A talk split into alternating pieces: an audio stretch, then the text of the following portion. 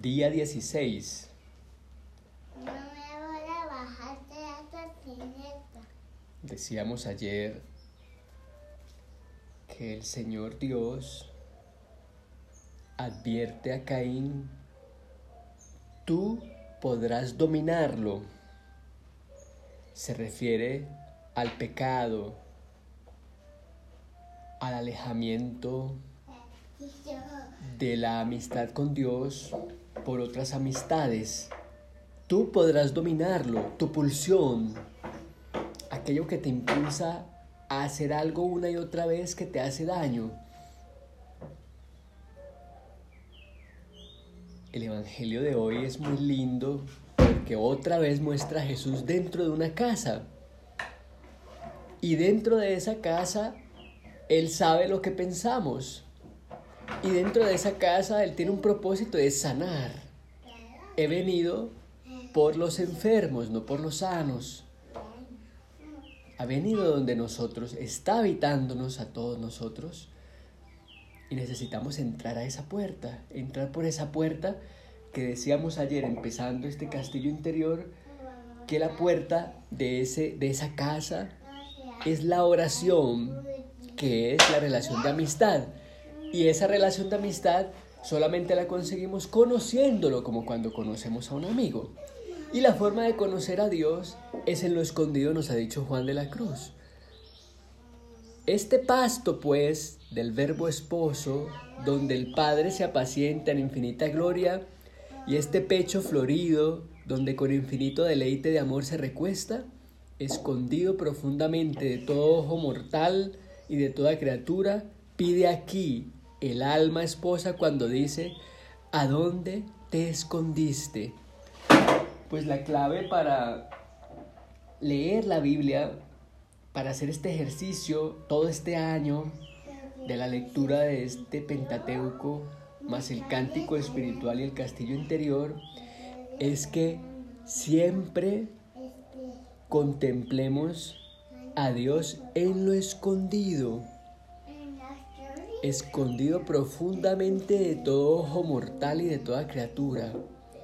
El alma entonces dice, ¿dónde te has escondido? ¿A dónde te escondiste?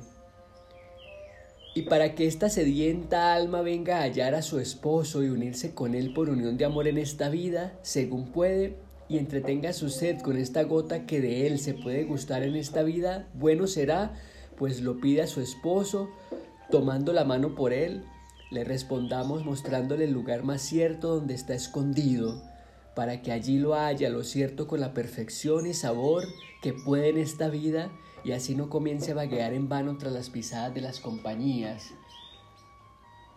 Fijaos la belleza que comienza a aparecer ante nosotros.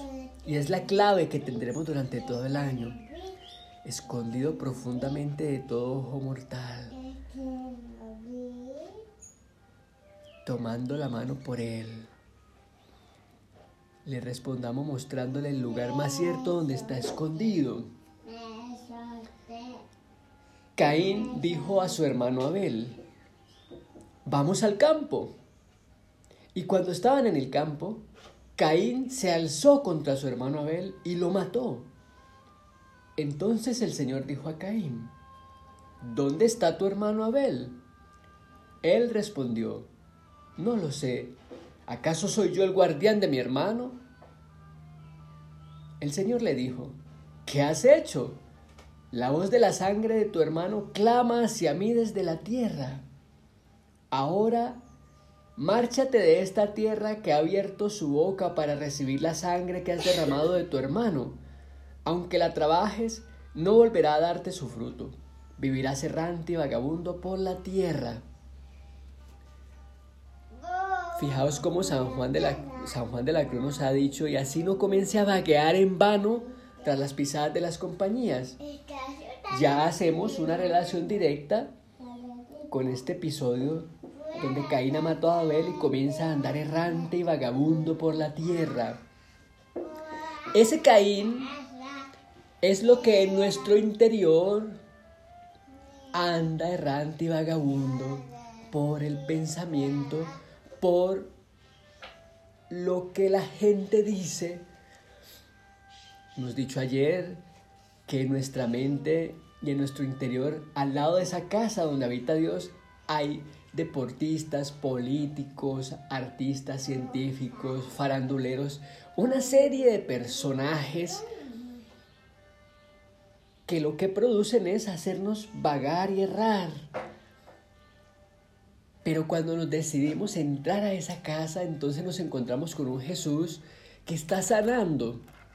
Ya sabes que, ya sabes que totón.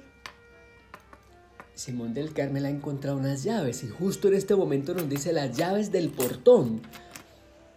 Ya Pues- sabes que totón, papá. Eh, Correcto, las llaves del portón. Y las llaves son la oración, que es relación de amistad. Pues ya estamos comenzando a conocer a Dios.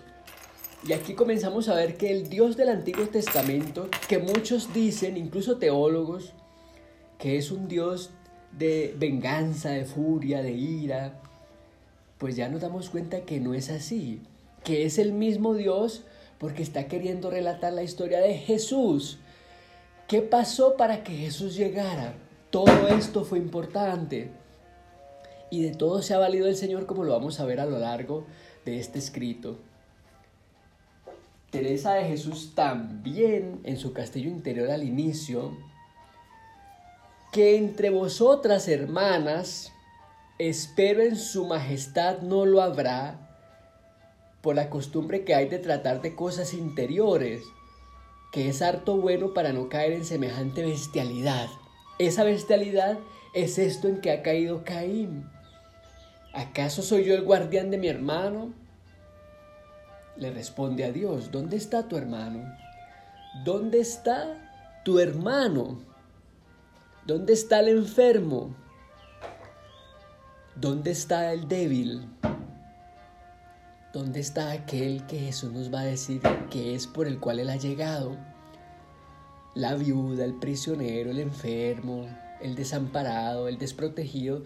El cristianismo es de personas que se deciden a servirle a los otros y amarlos. No a tener una paz interior para sentirse bien él mismo. No. Jesús viene a darnos un mensaje de amor para los otros. Pues no hablemos con estas almas tullidas, que si no viene el mismo Señor a mandarlas, se levanten, como al que había 30 años que estaba en la piscina, tienen harta malaventura y gran peligro, sino con otras almas que en fin entran en el castillo, porque aunque están muy metidas en el mundo, tienen buenos deseos y alguna vez, aunque de tarde en tarde, se encomiendan a nuestro Señor y consideran quién son, aunque no muy despacio. Alguna vez en un mes rezan llenos de mil negocios, el pensamiento casi lo ordinario en esto, porque están tan asidos a ellos que como a donde está su tesoro se va allá el corazón. Ponen por sí algunas veces de desocuparse, y es gran cosa el propio conocimiento y ver que no van bien para atinar a la puerta. Las llaves del portón. En este caso es la oración, en este caso es el conocimiento de Dios. Seguimos día 16 al fondo bolero de Moris Ravel.